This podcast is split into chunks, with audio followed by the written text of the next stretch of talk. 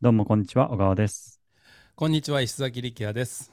はい、えー今日はコピーライティングの話題で、お客さんに選択肢があることを伝えて自分で選んでもらいましょうという話です。はーい。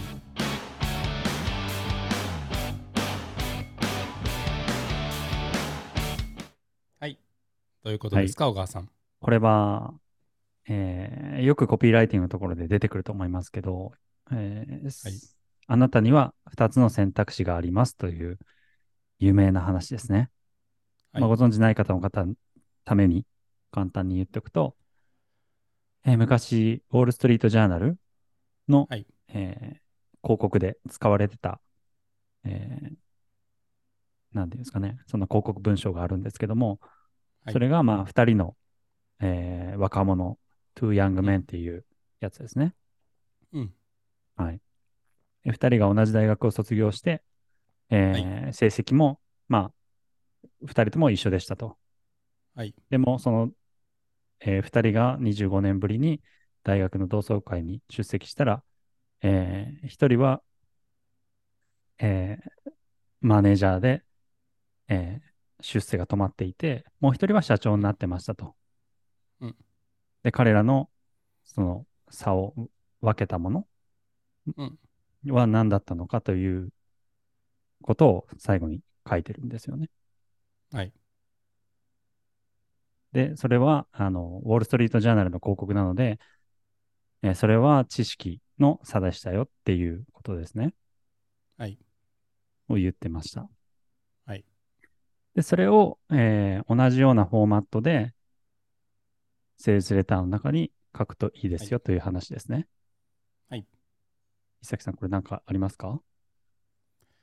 えーオートウェビナーでも、最近よく見かけます。えー神田正則さんも使ってましたし、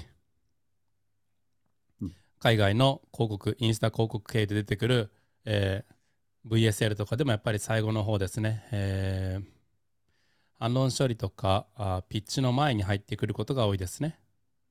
うん、うん、うん、うん。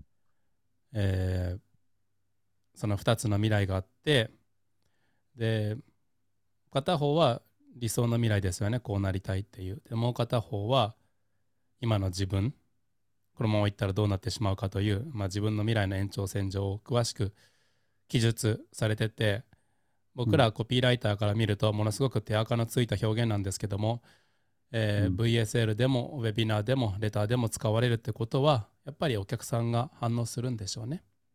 うん、うん、うん、うん。うん、だからい僕らも何て言うんだろういまだに使ってるテンプレートですね。そうですね。はい。確かにこれをわざわざ取り上げると、またかというふうに思う人もいるかもしれませんけど、はい。実際に、えー僕たちも、まあ、レターの中で使って、多分、それ、あのーワークしてますね。はい。はい。機能してますね。機能してますね。はい。はい。えー僕たちは 7days ebook という、えー商品の中に、あのーこの選択肢の部分を入れました。はいで、それはどういうふうに書いたかというと、えー一つは、まあ、今の延長線上ですね。えーはい本を出すっていう商品に対して、じゃああなたは今まで通り Kindle の読者であり続けて、これからも一生本を出さないで読者で居続けてくださいねっていう、そういう選択肢ですね。現在のはい延長線上のもの。はいもう一つは、その Kindle 出版に関する 7days ebook っていう商品を買って、えー読者から著者に回って、えー権威性とか、そういう自分の、えー影響力を増しませんか？で、あなたのビジネスを加速させませんか？みたいなことをこう書いたと。で、あなたはどっちの未来がいいですか？っていうことを、レターの中で書きました。はい。はい。ということで、えーまあ、その理想の姿をこう記述するときに、えーこの2つの選択肢がありますというのを思い出して記述してみてください。はい。はい。何かありますか？いえ。ないです。はい。